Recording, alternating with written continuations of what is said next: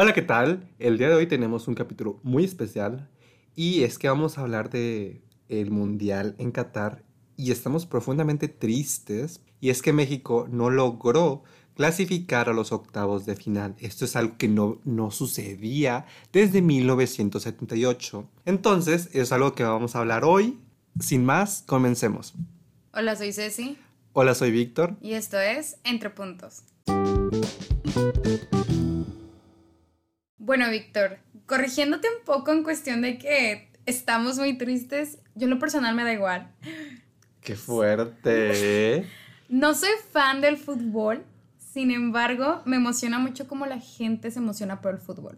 O sea, digamos que soy aficionada de la afición. Me intriga cómo un país se puede paralizar porque hay un juego de la selección. Literal, a mí me cancelaron juntas porque estaba jugando México. Entonces, por ese lado, pues el fútbol realmente es un tema muy importante y creo que el desempeño que tuvo la selección mexicana dejó mucho de ver por la calidad de afición que tiene. O sea, si hubiera un mundial de aficiones, México sin problema llegaría a las finales. Claro que sí. Empezando porque tú estarías ahí echando porras. Sí, sí se puede. Yo, yo creo y comparto la opinión de especialistas en temas como, como políticos, que esto definitivamente tiene que ver un tema político, pero vamos a, ir desmenuzando un poco. Creo que eh, una de las cuestiones que más nos unen a México es el fútbol. Porque si nos vemos el tema político y en otros temas estamos sumamente polarizados. Creo que en el tema del fútbol no estamos tan polarizados y estamos como que todos en el mismo canal. Y es una de las pocas cosas, tristemente, que nos une, para bien o para mal. Entonces, vamos a partir de ahí. Creo que son unas cuestiones que nos unen y que eh, en general la población mexicana ve estos partidos y les gusta y nos une. Nos sentimos sumamente orgullosos de México. No nos sentimos orgullosos del resultado tan catastrófico que no veíamos desde hace más de 40 años, pero estamos orgullosos del país como tal. Y es que no estamos orgullosos porque este tema de las razones por las cuales no clasificó y no es una cuestión de que, ay, es que Argentina tenía que meter más goles o lo que fuera. O sea, es una cuestión del el partido, de la selección y de las decisiones que se tomaron, porque hubo temas de corrupción. Sí, es que no podemos negar el hecho de que al hablar de fútbol a fuerza hay un factor político y más siendo la FIFA el monstruo que es porque tiene 211 miembros, tiene más miembros que la ONU y a diferencia de la ONU que nada más da recomendaciones, la FIFA sí ejecuta si hace cosas. Este tema de la corrupción que tú dijiste, no solo la vivimos en México, sino a este nivel organismo internacional donde desde un principio en el 2010 cuando se dijo el mundial va a ser en Qatar, un país que no tiene una tradición futbolista, un país que tiene condiciones climatológicas muy diferentes y para empezar que se moviera el tradicional juego de verano ahora en invierno para Qatar, pues sí causó mucha controversia. Y yo lo he visto, por ejemplo, con pues mi novio y mi hermano que son FIFAs de, ay no, es que tengo que trabajar esa hora porque el partido es ah, muy temprano, ¿verdad? O a la hora de tu comida. Pero yéndonos primero antes desde lo nacional para luego ya pasarlos a lo internacional. En México lo que es sorprendente es como que parece que no hay una estrategia para seguir creando estrellas futbolísticas como por ejemplo lo está haciendo otros países como Francia, Argentina, Brasil, e Inglaterra, en cuestión de estar buscando jóvenes promesas y realmente crear estos, estos institutos de fútbol. O sea, es, es importante ver que, oye, somos 130 millones de mexicanos. ¿A poco de todos los millones que hay no hay futuras estrellas para ponerle atención? O sea, son las mismas caras, por así decirlo, y no es porque tenga algo malo, ¿verdad? Pero creo que al ser un país que tiene, es de las mayores potencias económicas, potencia en turismo y en mucho otro, que todavía siga siendo mediocre su participación en, un, en el evento más importante del rey de los deportes que es el fútbol, deje mucho que deber su participación para la sociedad como para el mundo del deporte. Y sin ser un gran experto en fútbol, definitivamente no fueron las mejores 11 personas y sin ser un gran fanático o experto en fútbol, definitivamente esos no fueron los mejores 11, los mejores eh, seleccionados para este mundial. Y aquí ya entran eh, razonando un poquito eh, las cuestiones por las cuales fueron estos.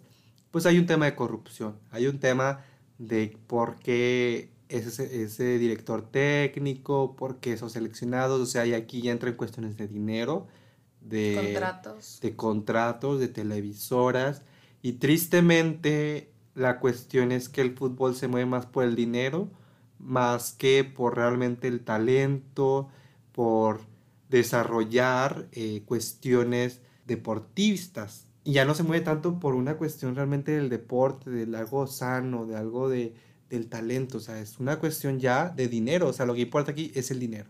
Si clasificamos o no, nos da igual. El dinero es lo más importante. Ya cumpliste con el contrato, ya tienes tus millones, ya todo eso se lo quedan las grandes corporativos que se dedican a todo esto del fútbol. También mencionaste algo muy interesante de los jugadores, tal vez no fueron los mejores, pero lo chido del fútbol, y creo que es esto lo que hace que, que le guste tanto a la gente, es que es en equipo. O sea, no, no se gana el fútbol por uno o dos buenos jugadores, se gana por la sinergia que hay entre esas 11 personas en la cancha y por eso lo hace muy democrático, que realmente puedes tener el director y todo lo que tú quieras, pero son esas 11 personas que están jugando eh, la victoria, que al final la que la saborea no son solo ese equipo, sino en este caso todo un país. Desarrollando un poquito más el punto que mencionaste, o sea, definitivamente no fueron los mejores seleccionados y yo creo que es una cuestión de realmente, como dices, o sea, habiendo 30, 130 millones de personas, esas fueron las seleccionadas, o sea, y, y México siendo un país con tradición eh, futbolera, o sea, nos, nos deja muy mal parados porque dices, o sea, no tenemos la infraestructura para detectar esos talentos que están ahí en las calles y que son muy buenos.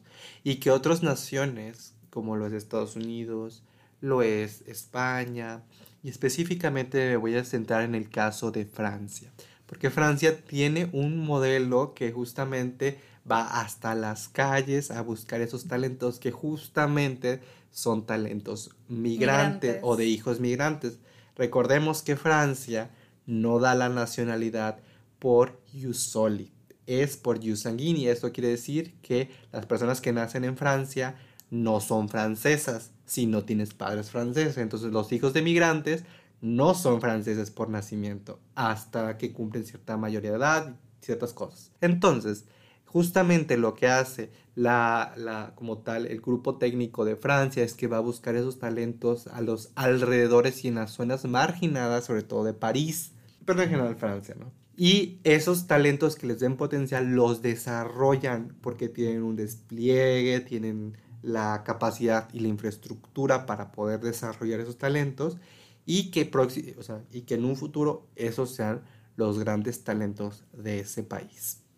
Y yo creo que eso es algo que a México le falta, porque México podrá tener sí, una, una infraestructura muy deficiente, pero medio la tiene y medio podría hacerlo. Sin embargo, México no hace eso porque no invertimos tanto en el deporte, porque tenemos una CONADE muy, muy deficiente y muy corrupta y con graves eh, problemas reputacionales y porque realmente no hay este interés ni público ni privado de fomentar el deporte de alto rendimiento. Bueno, la, la, CONADE no tiene mucho que ver con esto de las selecciones, más los patrocinadores, pero pues al final son los mismos monopolios que hay en México los que patrocinan a la Liga MX. Sí, pero, o sea, la CONADE podría desarrollar ese talento que posteriormente pudiera eh, ser apto para un mundial o por unas olimpiadas, pero ahí sí la CONADE tiene la responsabilidad de desarrollar talento de alto rendimiento. Rendimiento. Sí. y como bien dijiste con lo de Francia, pues sí, Francia no era una potencia hasta que pues decidió ser la potencia. Y como dijo Enrique Peña Nieto, hay talento, solo falta apoyarlo en México y pues estar incentivando esa parte. Justo esto de, de, lo de los migrantes, que ahorita lo quiero llevar ya al plano internacional porque se vio mucho migrante para empezar con Qatar de toda su selección. Bueno, no toda, 10 jugadores de la selección de Qatar son migrantes.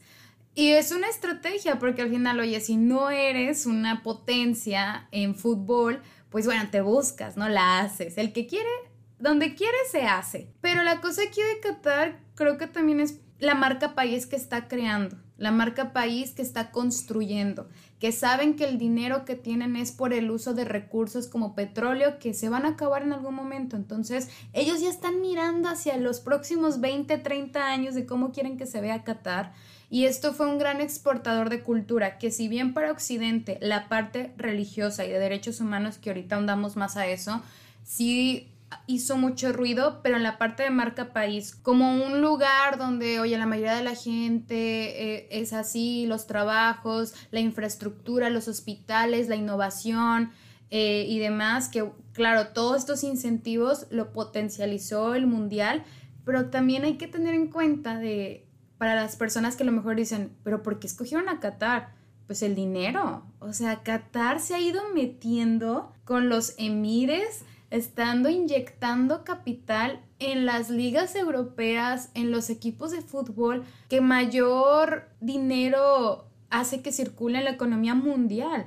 O sea, por eso digo desde un principio el fútbol es un asunto político, no es solo un juego y se está viendo ahorita con cómo se está decidiendo quiénes van a ser los anfitriones de pues el juego más grande que se da cada cuatro años. Sí, yo creo que primero vamos a abordar esta cuestión geopolítica y después vamos a abordar el tema de los derechos humanos y demás, la, cuestión religiosa.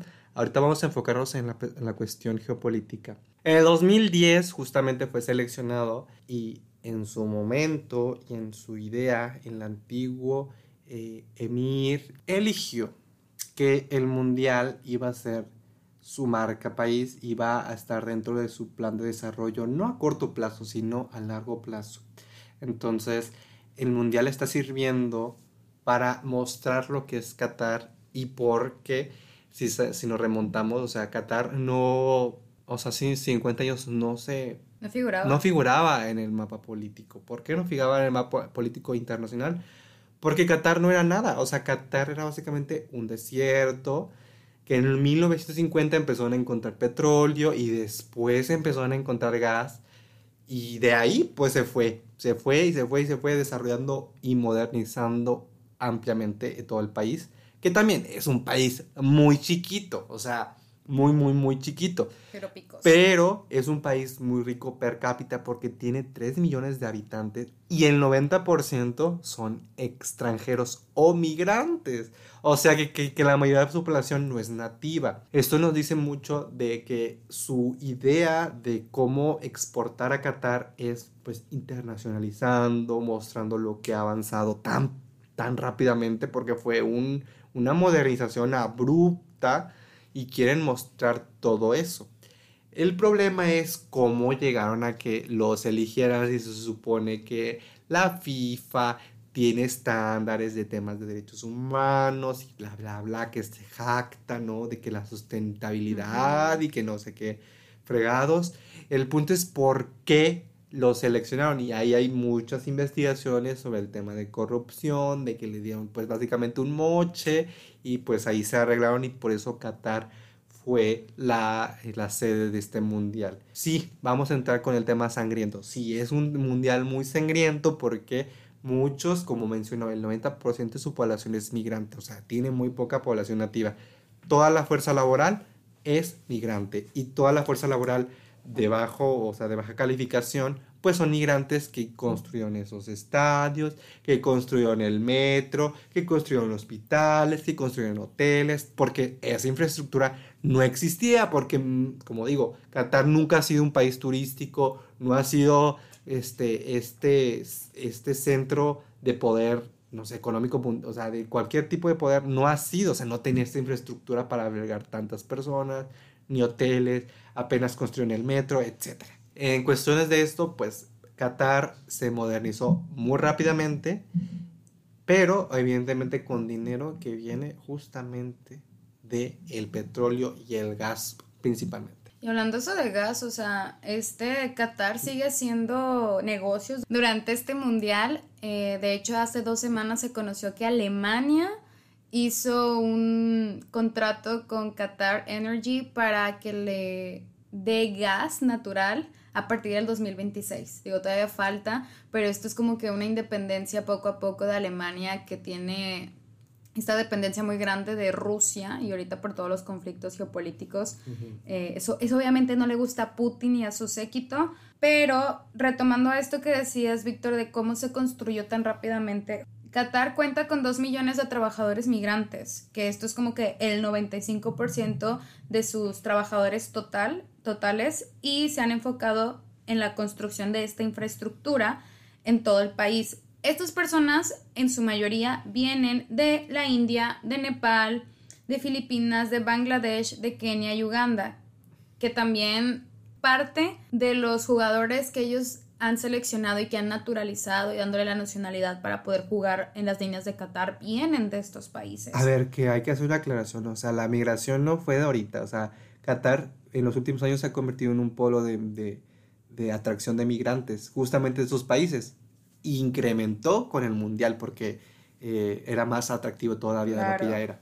Pero también, o sea, por ejemplo, con investigaciones de Human Rights Watch y de Amnistía Internacional, te das cuenta que la mayoría de los trabajadores migrantes llegaron a costa de mentiras, diciéndoles, te voy a pagar tal cosa y oigan, no hay que culparlos porque vienen de países donde o hay mucha gente o hay pocas oportunidades, entonces, oye, llega alguien y te dice, te voy a pagar 900 dólares al mes y luego ya, ya estando ahí no es cierto y solo para tenerlo como en números que son pues terroríficos hasta cierto punto porque para una de las empresas que, que han construido todo esto, el Six Construct, tienen ganancias de 90 mil millones de dólares. Everson Day, que es una subcontratista del Estadio Jalifa, 35 mil millones de dólares.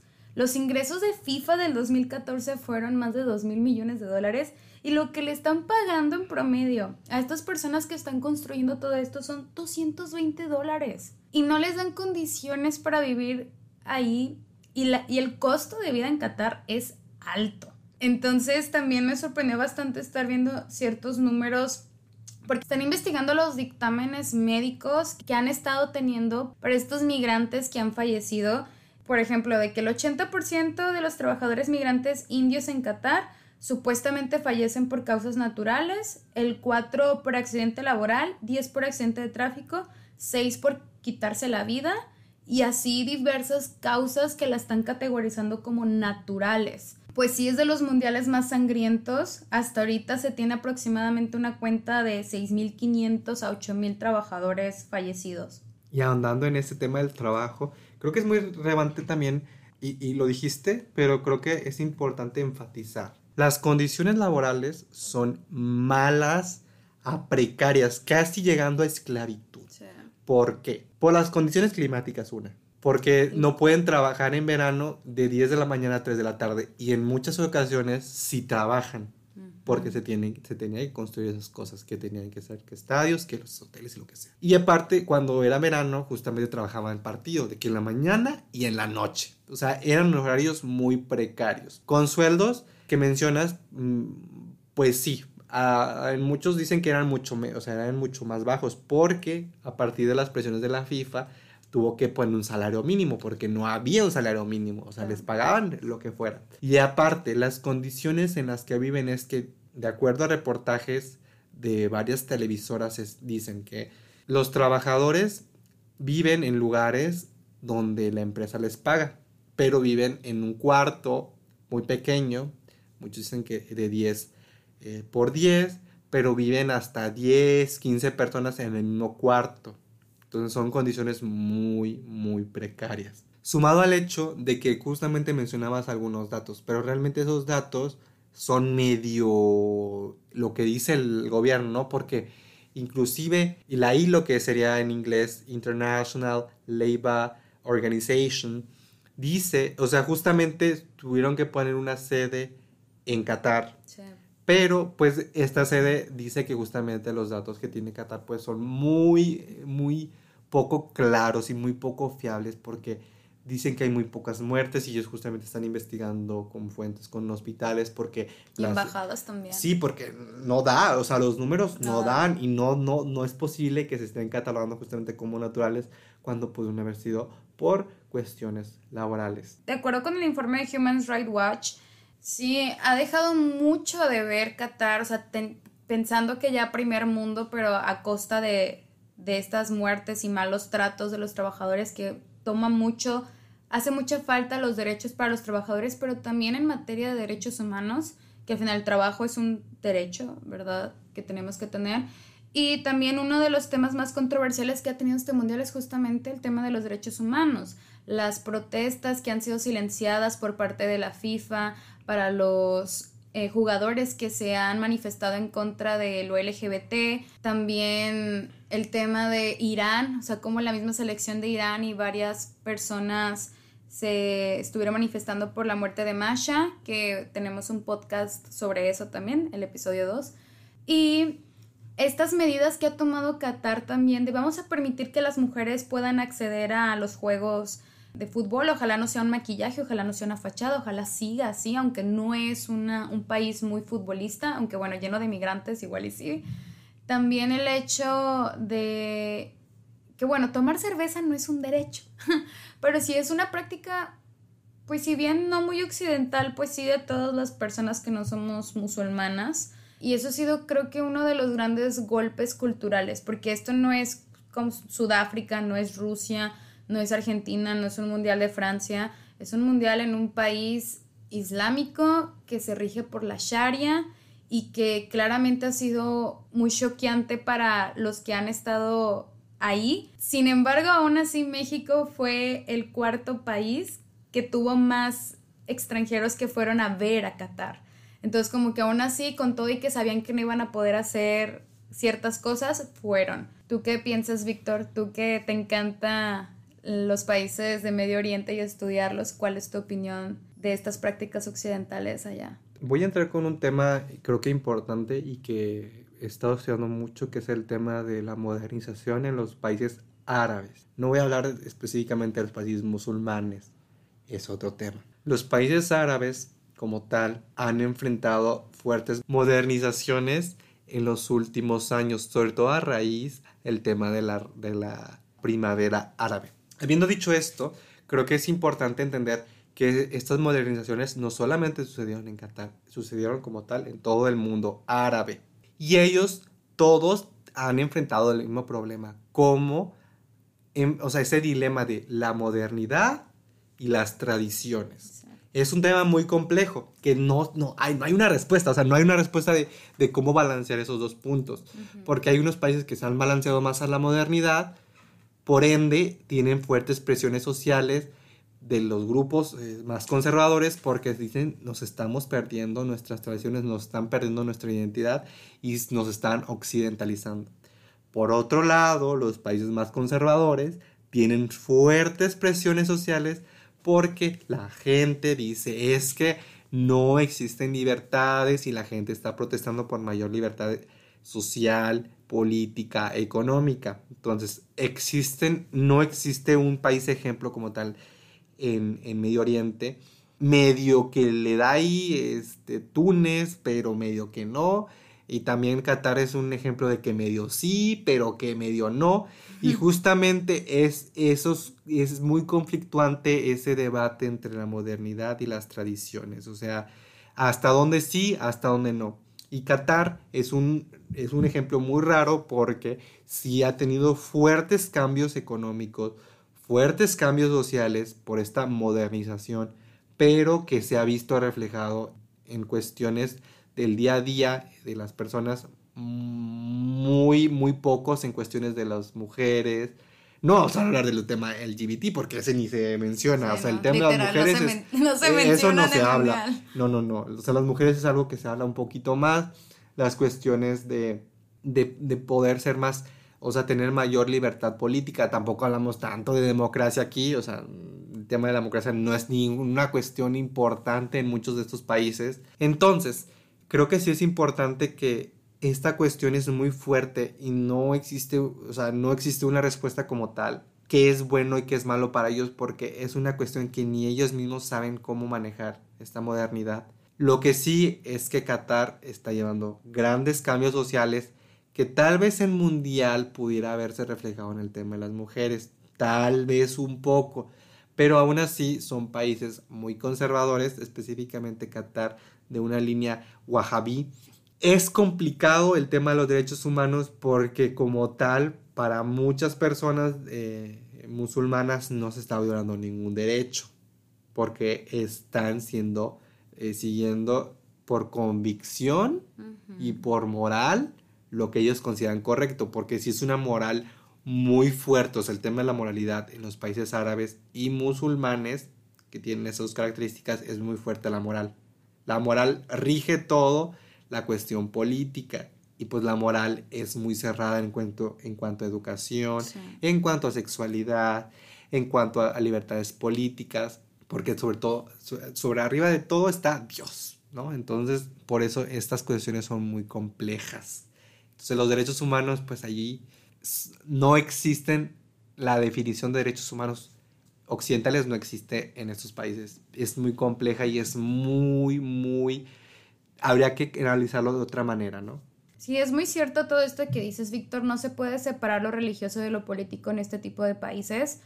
Y también, bueno, ya se va a estar cerrando este, ya se va a celebrar los últimos partidos de este eh, Mundial del 2022, que sin duda ha puesto muchas cosas en la mesa, mucha reflexión.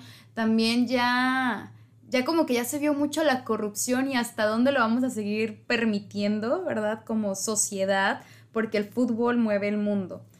Y va a mover a México también, porque en cuatro años tenemos el próximo mundial, donde México va a ser anfitrión de 10 partidos para el próximo mundial. Y bueno, en el caso de Nuevo León, luego, luego Samuel García se apuntó de, vamos a hacer un parque acuático. O sea, güey, cuando tenemos un problema de sequía que muy seguramente vamos a seguir teniendo si no se hace un plan prospectiva para los próximos 30 años que se tuvo que haber hecho hace tres décadas. Y también justamente esas cosas que están pasando en Qatar, estas cosas que se están viendo, también podrían darse aquí en México. Y es algo que nos debería importar a todos los mexicanos, porque al final es mucho dinero el que se juega las televisoras en México que ya tienen es un monopolio, o sea, tienen el poder básicamente en ese aspecto. Y pues también que México sí es una potencia futbolista en cuestión de que hay afición, los estadios no vibran, laten con la afición. Como últimas reflexiones finales, Víctor, ¿qué dirías? Yo creo que a diferencia de Qatar, que fueron los mundiales, bueno, más bien, fue el mundial más caro y que más invirtió. La verdad es que, a ver, la política de Andrés Manuel y el tema de Ebrard, pues no, no les importa mucho el, tema, bueno, hablar sí, pero Andrés Manuel no. Él es Entonces, a, ver, también, o sea, México sí lo va, va, a ser el host, pero va a ser un host menor, porque realmente el mundial es en Estados Unidos. y ahí México nada más haciendo compadre, ¿verdad?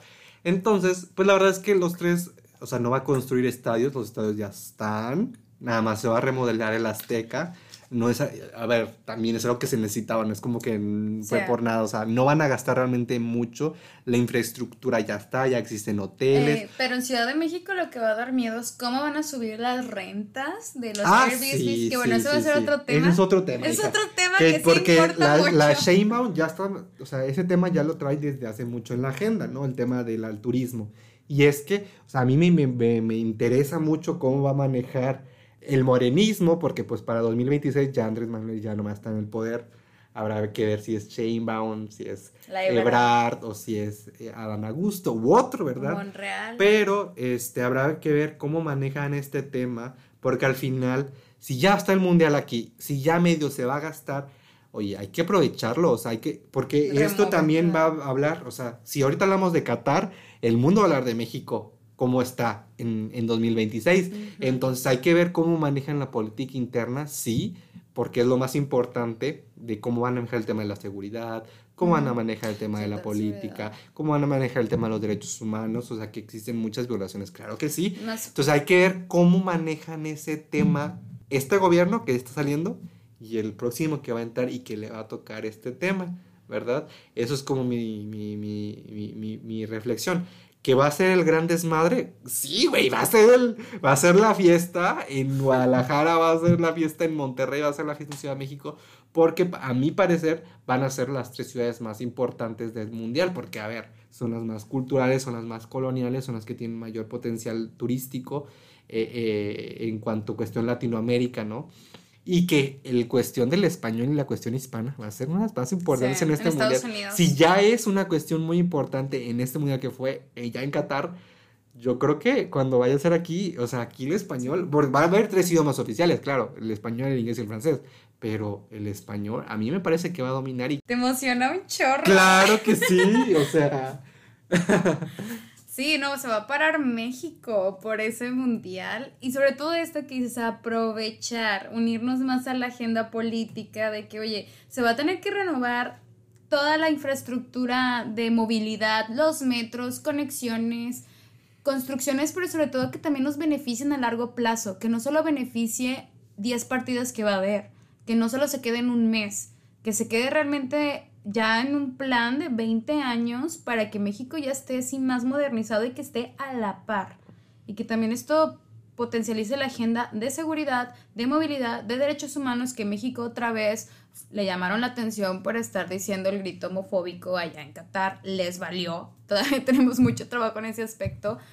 Pero creo que como siempre lo decimos en este podcast, hay que sentarnos a reflexionar, a platicar. Dicen que de religión, de fútbol y del trabajo no se habla, pero es muy importante hacerlo porque el fútbol es político, el fútbol mueve mucho dinero y Sí, mueve a sí. muchas personas. Eso fue todo por hoy. Esperemos que les haya agradado estos puntos y les sirvan de algo. nos vemos en 2026, bye. Bye.